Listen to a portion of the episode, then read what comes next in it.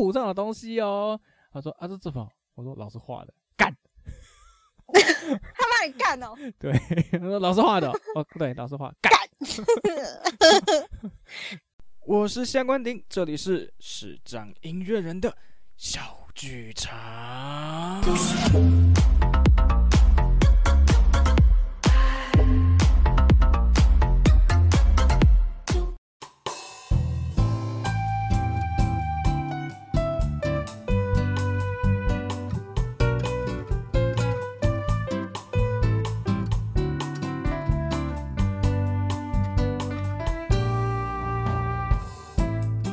哎，我节目当初呢，本来设计是要专门就是介绍一些视障相关的音乐工作者的故事，或者是一些专访内容。结果呢，后来我做了几集之后，发现，嗯，实在是要做这个主题有点硬，之外呢，有点无聊。然后，我想要弄得比较生活化，比较轻松，比较呃贴近大家一点，就是。后来变成有点像是一个闲聊节目，不太喜欢用专访这两个字，然后我会觉得说，呃，就是会比较严肃一点，所以我邀来宾，不管是来现场访问，或者是呃来现场访问，或者是电话访问，我都会跟他们说，我们是来聊天，嗯、我们不是来专访、来访问的。不要访问好吗？我觉得这样很可怕哎，我也讲不出话来。不会啊，我觉得你现在讲蛮好的。因为你不是你说不是专访啊你？对，OK，欢迎收听视障音乐人的小剧场，我是夏关鼎。那我们今天邀请到的节目来宾呢，是我们认识很久，然后他也是一个怎么讲，很优秀的音乐人嘛。自己讲，自己讲还不错嘛，就是对，没有啦。他就是我觉得很很厉害的地方就是。他当初很坚持的把他的音乐这条路一直走下去，呃，遇到了很多困难嘛，对不对？然后但是都有慢慢的，或者是去找他的方法，然后去把这些事情去解决，去做好。而且啊，他现在出了社会之后，他还继续在学古典钢琴，这是让我觉得非常敬佩、非常厉害的地方。哈哈哈哈哈哈！好了，我们欢迎今天的来宾雅恩。OK，Hello。我可以不要讲 “hello” 这两个字吗？好干哦，你刚刚整个干掉。不是啊，我觉得很奇怪啊。那你要没关系啊，你之前有上过类似这样子的节目吗？你是问哪一种？呃、欸，就是 podcast 节目，没有对不对？没有啊。哦，所以我算是让你开了一个新新的眼界，就是第一次上 podcast 的节目。好，那你要不要跟大家稍微简单介绍一下你自己？嗯、你从什么时候开始学音乐？你有印象吗？幼稚园。为为什么当初会开始学？首先接触的乐器是什么？嗯、玩具电子琴。哦，那是因为家人的缘故让你接触到这项乐器吗？就好像是，我记得那时候好像是他们就买那个电子琴给我玩吧，然后我就、嗯、我就玩的很爽啊。哦，是，所以你也算是音感非常好的人吗？我不敢说。你不敢说。那那当时你觉得自己玩得很开心的一个开心的点是在哪里？有的小朋友是可能哦，他可以就觉得这项乐器可以发出声音，就觉得好棒啊，然后他有声音，我好开心。但是有的可能会觉得说，哎，我听到一个东西，我可以模仿他的声音，然后模仿把它弹出来，弹的跟他一模一样，我觉得很开心。你觉得那个时候你是比较偏向哪一部分？我，嗯，我是比较偏向很多声音吧。啊。我玩具电子琴之前，我还有一台真的电子琴，应该是蛮好的琴吧，就被我好像烧掉了吧，被我玩到烧掉了。哦，我吓死！我想说你这么小就把它烧掉，哦，你这个真的是不简单呢。哦，还记得那个时候大概多小？哦，你说幼稚园嘛，对不对？四五岁还没上幼稚园。四五五喂，哎哎，四五岁幼稚园中班大班，你不要唬我，没上过幼稚园好吗？我只上过一学期啊。哎，四五岁是中班大班吗？啊，完蛋了！哦、啊，好啦，是啦，是啦，我们就假装是，好不好？好啊，好，那你呃，后来为什么会接触到钢琴？你是先接触钢琴这项乐器吗？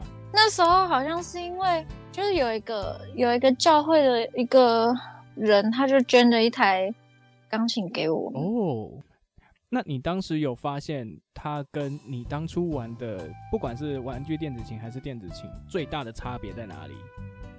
就是为什么按键这么多啊？按键这么多，对啊。然后为什么按键那么重？有吗？嗯，重是还好了，因为他那台琴的触键没有很轻，没有很重。那这样子的话，你觉得你自己到什么时候才开始对钢琴有兴趣？因为我们刚刚讲的是你开始接触它，但是接触不一定会有兴趣啊。其实那时候幼稚园我去上钢琴课的时候，其实我是没有什么兴趣的。哦。那时候我妈帮我找钢琴老师吧，然后我记得我那时候就是我弹的歌就是什么莫扎特的小星星变奏曲。不然就是、等一下，等一下，等一下，你你你这么这么小就弹小星星变奏曲哦？对啊。哦，那我在干什么？哎呀，好，你继续。然后还有莫扎特的那个奏鸣曲啊。嗯哼。然后还有那个巴哈平均率的第一册第一首。你你确定你老师不是把你当天才在培养吗？五岁？我觉得是，我觉得是啊，我觉得是啊。哦。所以呢，我每次要去上课，我都不想去。大概到什么时候开始真正对钢琴有兴趣？小六。哦，要这么久？对啊。是在一个什么？因为嗯。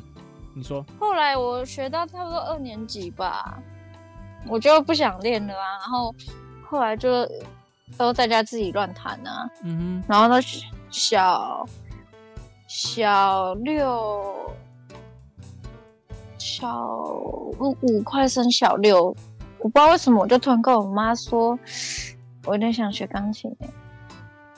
所以你中间是有中断的吗？对啊，我中断了大概四五年吧。哦、oh，OK。跟你妈妈说想要学钢琴。对啊，然后就是找老师啊。找老师会会比较困难吗？就是一开始在寻找老师的部分。哎、欸，我真的完全忘记了，因为那个老师是就是教很多视障视障朋友的，你认识的人应该蛮多，都是他、oh. 他教出来的。哦、oh，现在某学校的校长嘛，对吧？嗯，不是校长，是主任。哦 哦，他主任不是校长哦。OK，好好好，OK，那我知道是谁了。然后那时候，那时候我第一次去他家弹什么，我已经忘记了。可是那时候他发给我的谱就是从布尔格米勒开始。嗯哼。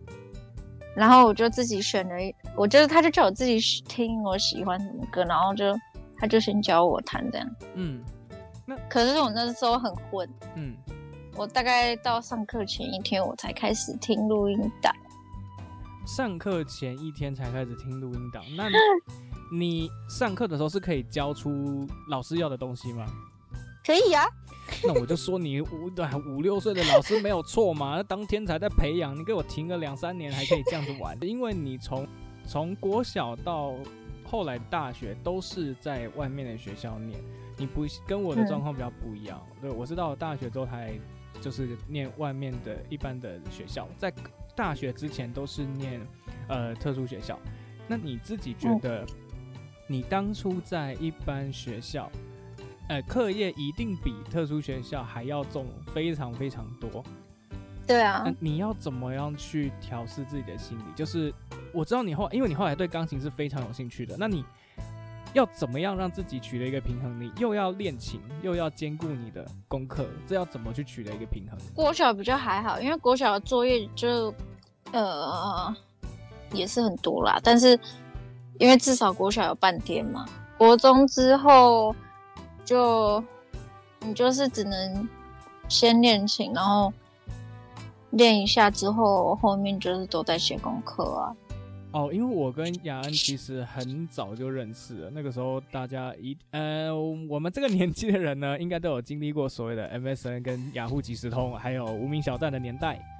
那我那时候是在诶、啊，即时通吧，应该是即时通认识你的。呃，后来就是有要了 MSN，然后还很不要脸，就跟他要他无名小站，然后说就会去看人家网志，我就发现哎，他真的很很认真。就是如果是我的话呢，我练完琴之后功课什么东西啊，功课哈放给他飞，哎，我就是会没有办法啊，嗯，因为如果我不写功课的话，我妈就会生气呀。哦，哎，所以。家人是比较把哪一块放比较重，还是他们希望你两个都要顾到，要顾好？他们那时候其实是希望我功课啦。哦，那为什么后来会让你愿意，就是让你去读高中音乐班？因为我坚持的。哦，有家庭革命吗？也有一点点。怎么说？你你怎么让他们知道你真的很想要念音乐班这件事？你用什么方式去说服他们？就是那时候我国三的时候，我就想说，哦，功课那么烂，然后我又不想那个，就是一直念书念书，所以我那时候就想说，那倒不如高中来考个音乐班好了。嗯，因为我也不知道念哪里。其实我那时候本来想要考小明女中。校长后来有建议你去考音乐班，对不对？然后对啊，那那呃呃，这么说好了，因为他那时候其实。有认识那个新民高中的董事长，OK，新民高中，嗯，然后他就很刻意的安排了一场演出呢，是让我独奏，然后还有那个我帮两只小提琴用手风琴伴奏。哦，嗯，哎，可是然后，哼，音乐班没有主修手风琴这个项目啊？呃，不对啊，可是他就是。我不知道他为什么那时候他就是要让我看，就是要让让那个董事长看我拉琴啊。OK，好。那他看完之后的感想是？他就说他就是他就是蛮喜欢我的，然后后来就邀我去学校参观。我觉得他的环境就是因为那时候好像我有去看他们的琴房，有没有去我是忘了，但是有接触到他们的组长。跟呃、欸、那时候教高一二合唱课的老师吧，嗯哼，然后还有见到董事长。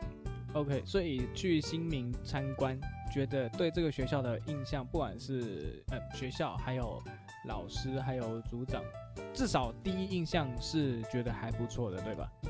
对啊，嗯，那后来嗯就是考机测，对不对？那个时候还有机测这个东西吗？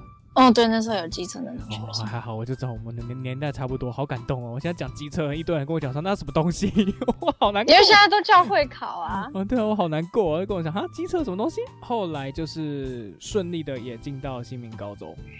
来来来来来来来，哎，在进入进去高中之前，那时候应该要先决定主副修是什么。哎，对。那时候呢，其实我我小六。小六还国一吧，我就学小提琴啊。哦，你这么早？我跟我我跟我弟一起学小提琴啊。OK。可是因为那时候表演太多了，然后后来小提琴课就就停了。因为我决定要考音乐班的时候，其实已经是十月、十一月的事情。所以那时候我我就是除了主修钢琴之外，我还没有想好另外一个乐器要什么，因为小提琴。老师评估后，他觉得我的程度还没有办法考，就是初学者的弓都会歪掉。Oh. 那时候就是刚好那个校长有认识一个声乐老师，嗯，然后他想要免费教视障视障者学声乐吧。哦，oh. 然后他就问我要不要去学声乐呢？Mm hmm. 然后我那时候也其实是出于无奈啦，因为我其实不想。像我有参加合唱团，但是我不想学声乐。嗯哼，可是没办法啊，要考试了嘛。然后那时候我记得我第一次去声乐老师家的时候，打死不唱，嗯、因为我妈跟那个都在，我觉得有点怪怪。害羞吗？然后或者是对啊，对你来说比较陌生。就我觉得声乐就是就是很恐怖的东西啊。后来怎么克服的？就是你后来为什么会愿意开口唱？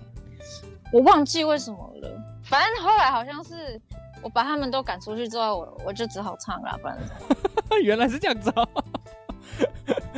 我 我知道了，那这样子以后你很适合做直播组。哎、全部都出去，只有我一个哦。我对线上唱啊，线上大家都哎、就是里面那个是虚拟的人，他们还会抖内给你，多好，你去当直播组好了。抖内哦，不要啦，那个直播组还有脚架问题，麻烦。哦，脚架问题，你可以做声音直播啊。就是我最近有收到一个，就是浪 life 的直播平台，他们传了讯息各位给我，因为他们知道我有在做 podcast 的节目，所以想要问我愿不愿意加入他们的透的声声音直播，就是可以不露脸的方式去做声音直播，然后是要刚开始没拜你才艺主播，就是音乐直播。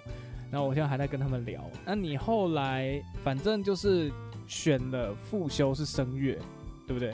对，然后呢，当时呢，其实我的声乐老师一直很想要我主修声乐，就是你还是想要坚持，就是用钢琴当你的主修。后来就是以声乐当你的副修，那呃，这当中跟家里起了一些比较不愉快的争执，但是你还是最后有算是说服他们，对不对？就是你要考音乐班，然后呃要用钢琴当主修，也是后来也有去说服到他们。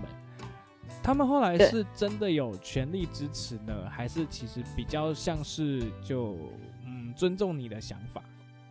他们后来应该说连我的钢琴老师都有点无奈吧？哦，为什么？因为他们就觉得我我声乐 OK 啊，然后就是一定会考很高分啊，就是想要一个可能看起来比较漂亮，或者是其实他们想要让你的。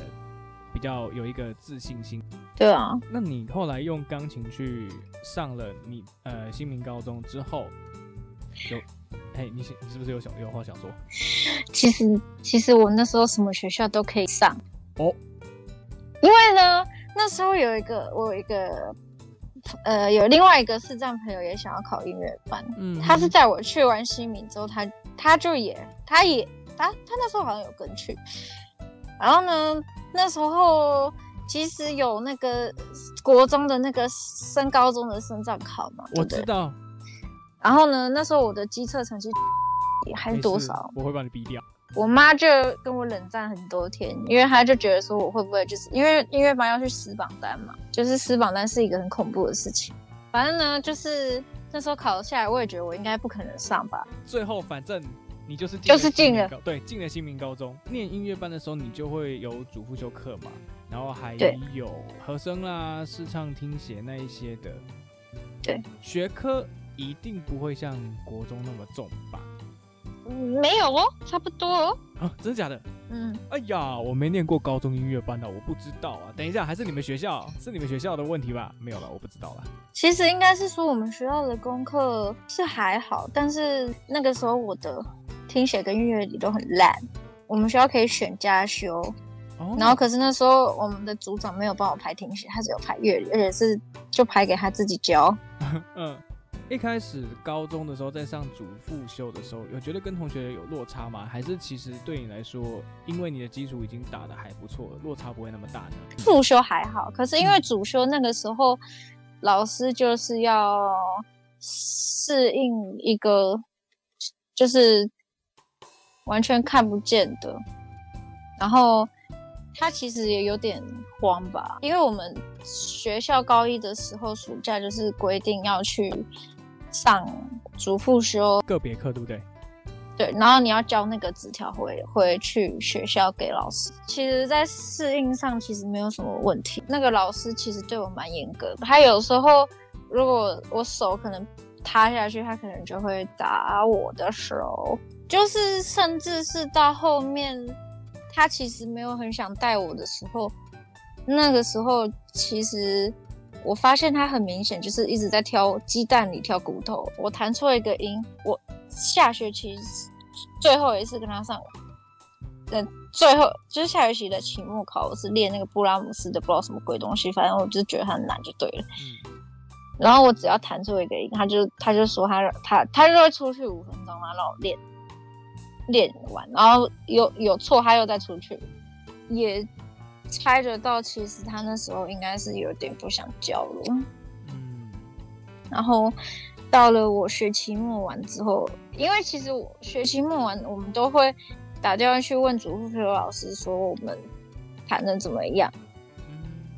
然后那时候我打电话去问他说，老师，就是我就是问他说，他觉得我弹的怎么样，然后。他就说他觉得，就是，他就直接先回我一句说，我觉得你要不要换一个老师？我是不懂他为什么突然间蹦出这一句话。嗯哼。然后他就觉得说我的跳，我大跳都不行，然后我错音很多，然后我比我同那个另外一个视障同学，就是人家人家都弹得很好，什么什么的。嗯，但是每一个人的状况是不太一样的啦。对啊。搞到就是后面学校有，就是我我们数科老师有找我妈去谈，谈完之后就变成是我妈怪我说我为什么就是上课的时候对老师态度不好，可是我没有啊。那之后就是就由学校去海星的老师，后来我高二就给我们以前学校，就是我以前一一年级的老导师导师教。哦，班导师哦。对啊。有磨合吗？一下下而已。因为其实那时候我就是想给他教，是有去勾拜托，还是学校后来就直接排排他给你？我觉得应该是因为，因为最了解我的人，除了数科导师就是学科导师。那数科老师他刚好又是主修钢琴的，又是教钢琴的，嗯，所以他可能连考虑都，就是他可能就是直接就把他排下去了。哦。你们磨合期大概多久啊？一两个月吧，算还好哎，算蛮短的哦。对啊，一两个月以这个状况来讲，其实真的算短。那你后来考上了台湾最高学府啊？是台湾最高学府，很高啊？不是台湾最高学府，台湾最高学府。反正那时候我就填了。填的文化嘛，嗯，因为他不看学科的，就是只看术科的文化实践，台东、屏东、真理，嗯，还有什么东华？那时候就是觉得说，反正有学校了，也不想也不想再去弄什么指考了。嗯，如果我我放弃文化去指考的话，我可能会没有学校。就是变成我可能要重考，这样，然后反正就去了嘛。去了之后呢，以前就是盲人就会互相介绍那个慧敏的，会介绍慧敏的学学长姐啊。然后刚好我的学长就是他，他刚好大我一届，然后他也是念文化的，嗯。然后我那时候就是有问他说，因为那时候其实主副修老师是可能是学校排的，uh huh. 我不想要给学校排，所以我就去问我学长说，你的你的副修老师是谁？然后他就给了我老师的名字，然后我们就打去助教，就是就是我们就说我们是文化的新生，然后我们想要就是找主修老师，然后我们想要这个老师的电话这样，然后就打过去，他就答应，他就他就说好，他可以教我。哦，你们没有先去上个跟老师上个课？我暑假有去上课。哦，就是，然后给他上课之后，我完全颠覆了钢琴老师的形象。哦，怎么说？他一堂课可以笑十次。什么？是怎样？笑点低啊？不知道哎、欸。而且他听到我有买买乐谱，他也他也觉得很不可思议。我们总不可能上课空手去叫老师准备谱吧？那当然要自己准备啊。即使你准备、啊、你用不到，你还是给老师看呐、啊。可是因为他教的主修钢琴的另外一个视障生，他应该是没有带谱啦，所以他听到我有谱，他有点讶异。没事啦，现在都叫自己的老师有平板了，对不对？老师那时候觉得你有带谱是一件很神奇的事情。他们副修也不可能准备谱啊，他们他们主修钢琴的，我那个大学长，因为他有点特殊，所以他也不可能准备谱。我同学后来跟我比较熟，然后他就故意故意玩我，他就说：“哎哎哎哎哎，为什么你的谱永远上面都是白的哈，什么都没有。”我说：“好，我下次来证明给你看，我的谱不会是白的。”我上课上到快结束的时候，我说：“哎，老师老师，老师，你帮我把这里面画一个记号，嗯、那你就跟我，就是我们今天上到这个地方，你帮我画一个记号。”他说：“干嘛？画什么记号、嗯、啊？我看就好了。”我说：“没有，老师你就画就对了。”然后他说：“哦，好画。”我说老师，这样我们就知道下次 从哪里开始了。很奇怪啊，每次不都是你跟我讲的吗？然后我说老师快点画，他说哦好画。然后甚至上课的时候，我就拿给呃，就是下课的时候拿给我同学看，你看我谱上的东西哦。他说啊这这么？我说老师画的，干。他骂你干哦？对，他说老师画的哦，对，老师画干。我证明给你看，我的谱上没有白白的，老师有画东西。对啊。大学遇到好的钢琴老师，这真的还蛮棒的。要教视障的同学，需要比平常可能耐心又要再更多一点。对老师来讲也是一个考验。你哪里找老师会愿意这样子帮你录谱的？其实这真的不一定，很少。对对对对对。或者是其实嗯，后来也慢慢就是有点字谱，但是我自己认为点字谱的速度还是没有你听得快，所以没有错，没有错。对对对对对，虽虽然你点字谱，你真的可以马上，你可以去读谱，然后去了解作曲家去看他的记号，对，然后作曲家要的是什么，但是。我们每一学期练的曲目量真的很大，你你你曲目量这么大，你要等每一本谱、每一首谱做好，等你拿到学期末了吧？对啊，对，而且我那时候曲目量很大，我一周一周一首巴哈神纳塔或者帕蒂塔一整组哦，不是一个乐章。哼，哦，我我我老师那时候说你基础基础不好，你就是要这样练上来。一周一组巴哈神纳塔或帕蒂塔，嗯、我快疯掉。他说你背完哦，然后嗯，下礼拜上课哦，啊都要拉好背完哦。我也只能背啊，哦我背我没有背，我怎么上课？我拉不出来，我就没办法上课啊。嗯，对啊，然后就全部背好。那个时候是这样子，然后协奏曲跟奏鸣曲也是一直练，一直给老师，一直给，一直给，那你就只能一直背，一直练。老师就是这样逼我，我觉得很很可怕。所以我现在曲我曲目量很大，啊，就是对啊。我就是觉得这样曲目量很大是好事啊，可是因为我后来上课都是因为考试、考试、考试在上课啊。其实我也有一部分是，可是我老师是说你期末考的东西要练，然后我还要另外给你东西。哇，我跟你讲，我大一、大二真的是没有任何社交活动。啊，我觉得这样不错啊。很。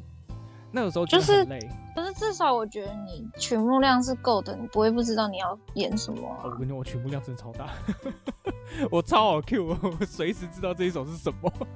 对啊，我从国小六开始学钢琴到大学，我的曲目真的蛮少的。这就是各有利弊啦，就是你变成要逼自己背的速度很快。我那时候被我老师逼到后来，我真的可以背很快。我现在应该不行了。你的老师是比较着重于什么部分？例如说，像是你的一些技巧、基本的东西，或者是音乐手腕放松、音乐性。他会示范吗？会，而且他可以一个小时都在教你放松。这对视障者来讲很重要，超级重要。对，视障者通常都不太知道怎么放松。真的。嗯，放松对我们来讲，某方面来讲也是一个困难。嗯。因为我们不知道要怎么用正确的方式去放松，有的时候呢，我们认为这样子很放松，但是在外人看起来，其实那个动作是不好看的，或者是对根本没有放松。对，我那时候也是花了很多时间去掌握。对，然后有的时候，对我们来说，呃，有的时候你会去模仿那个声音，就是你觉得哇，老为什么老师，我讲小题好了，为什么老师可以拉这么大声？好，我也要跟老师一样，我就会用一个错误的方式，即使你的声音听起来好像对了，但是你的动作跟你的其他的东西其实是不对的，你只能做到好像，但是不能做到完全像，那，就变成要用一个正确的方式才能去做到一模一样，或者是没错，对，做到。你想要另外你想要达到的声音，进社会，你有印象中你那时候第一份工作是什么？还是其实就是以音乐表演为主？那时候我毕业之前，因为我就是注定想要在台北工作，所以我就开始 就是洽谈啊，因为他们有请他那个救服员来，然后我就开始烦他们，我就说有没有什么课啊，就是那种，就是有点像是培力培力课程嘛，就是开。让你上课，然后他会那个救救服员就会帮你媒合工作这样，然后那时候我就开始弄履历啊什么鬼的，然后六月我就被通知要去面试什么点字乐谱，点字乐谱校对，点字乐谱校对，今天这一集一定要调很多音量，然后然后其实那时候我一个都不会，我只记得音程跟。四分音符、八分音符、十六分音符、全音符、二分音符，其他的我都不会，所以后来有放水，我我就觉得我应该是不会过吧，所以我就很就是赛道就过了，然后我就进去了。嗯，下一份工作呢，就是以街头艺术吗？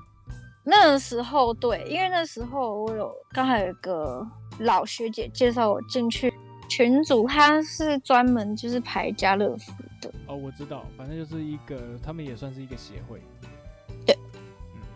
那时候我其实不太愿意去做街，因为我觉得那个做街其实好像要要卖掉自己的声音，要卖掉自己的乐器的感觉。做了大概没多久，就是慢慢做好像，越来越上手之后，我就想说，好吧，那我来靠接艺为生好了。有一阵子有跟别人一起做过接，手风琴是这样子，你左手必须拉风箱，那你如果因为场地大嘛，所以你要拉很大声，而且我那时候的琴其实是练习琴而已，拉完的时候我大概左手会痛个大概三四天，三四天完了之后又又下一次，就是然后又痛三四天。因为对，就一直循环，一直循环，然后我就发现这样不行。后来我就，我就跟我朋友一起做，就是分分摊嘛，就是两两个人，一个人做一个小时，然后换下一个，然后下一个做一个小时，换下一个。然后有时候会一起做完。然后到后来考就要，就是他们要我要去考街头艺人的时候，我那时候就也是用手风琴考，然后也是没有插电。你有没有特别想要跟不管是接下来有要考音乐系，或者是正在念音乐系的视障朋友，想要跟他们分享什么，或想跟他们说什么的？不管你主修什么，反正你的老师教什么，你就是认真给他练到好就对了。然后，如果你在大学有不懂的地方，你一定要去问，你不要觉得说，反正别人会帮我问，或者是。他会知道，就是他会知道你要什么东西。这些东西呢，真的有这个习惯就不太好了。你不讲，谁会知道你要什么？那今天这样子扣掉 中间的无聊的闲聊时间，这样子的内容其实也蛮丰富的。那今天就谢谢雅恩。